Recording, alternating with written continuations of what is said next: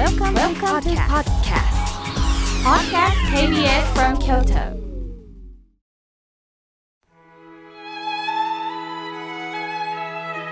改めまして僧侶の河村明慶です今日のテーマは昇る沈むこれが人生についてお話しいたします今日は8月19日8月は19日で行く俳句の日ですリズムよく口ずさんむやすい俳句は親しみやすくもあり追求していくと果てしなく奥の深い文学ですよね。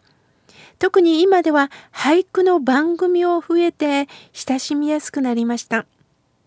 そもそも俳句は江戸時代に俳諧と呼ばれており、江戸の俳諧師の中でも松尾芭蕉、小林一茶、与謝蕪村は芸術性の高い作品を残し後世にも影響を与えていますよね。代表的な俳句といえば松尾芭蕉さんの有名な作品「古池や河津飛び込む水の音」のように五七五の十七音で表現する詩のことを指します。では俳句ともう一つある川柳とは何が違うんだろうかとおっしゃる方もいます。まず違うのが季語です。俳句では春、夏、秋、冬、あるいは新年という特定の季節を表す季語を用いますが、川柳は季語を用いる必要ってないんです。そして俳句は原則として書き言葉を使いますが、川柳は原則として話し言葉で書かれます。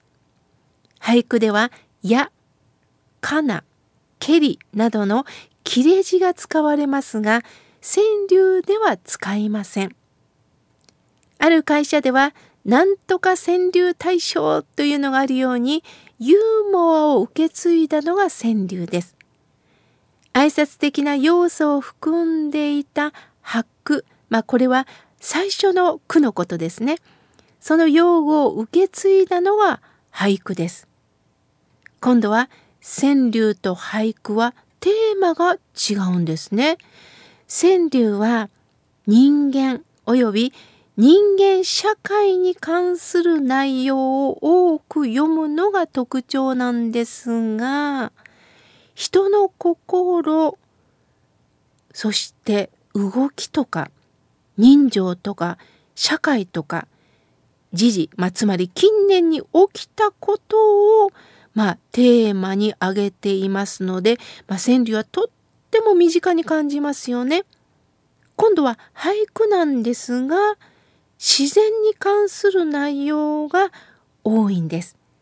情景描写を表現していますよね。まあ私はね、なかなか俳句の勉強してないので、今一句読めと言われてもなかなかできないんですが、昔とっても感動した俳句がありました。菜の花や、月は東に、日は西に。菜の花や、月は東に、日は西に。作者は与謝蕪村です。与謝蕪村は江戸時代の中期に活躍した俳人で画家でもありました。さあ、この句の季語は菜の花。季節は春です。菜の花は油菜、菜種とも言われ、春に鮮やかな黄色の花を咲かせますね。しかし、ただの花ではなくって、この与謝蕪村が生きた江戸時代に特徴があります。菜の花から取れるのは、菜の花の種から取れるのは、糖化の燃料です。糖化といえば生活の明かりになるんです。そして江戸中期頃からは天ぷら料理にも使われるようになって燃料だけではなくって食用にも使われたんですね。つまり花だけで捉えるんではなくって生活として必要な農作物でもあったんですね。またこの句の中には季語は春だけではなくって秋の季語も含まれてます。つまり月は東にの月。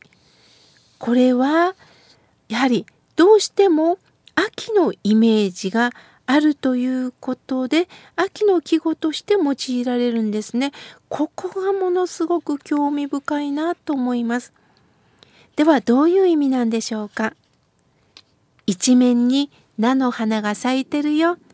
ちょうど月が東から昇ってきて太陽は西に沈んでいくところだと表現してるんですよね。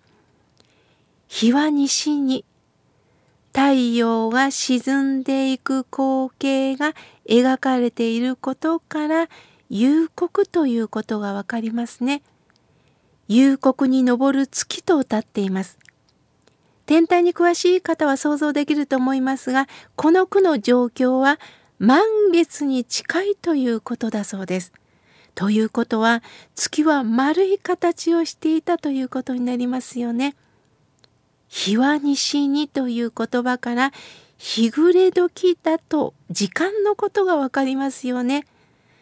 辺りが薄暗くなっていく中、鮮やかな黄色い菜の花が広がる様子がもう想像できます。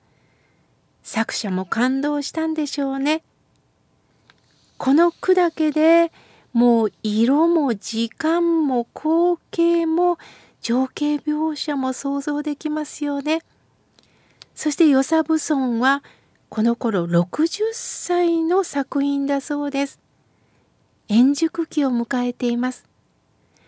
私が感動したのは月は東に日は西にという言葉の対比です。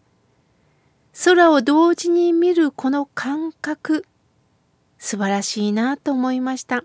あとはもう私たちに想像させてるんですよね。何かテーマをくださってるようだなと思いました。月は東の空に昇りつつあり、日は西に沈みつつある。昇る、沈むという言葉は省略してますけれども、余韻を残してますよね。私たちの人生にも全盛期があったでしょう。もしかして今そうだという方もおられますね。年齢で言う一番パワーのあった時、収入があった時、すごく異性にモテた時、うまくことがいってる時などあったでしょう。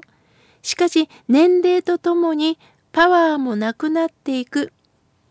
家族で楽しく過ごしていたんだけど大切なあの人は亡くなってしまった。あの頃は何でもできたのに今はできないと悔やむ方もおられるでしょう。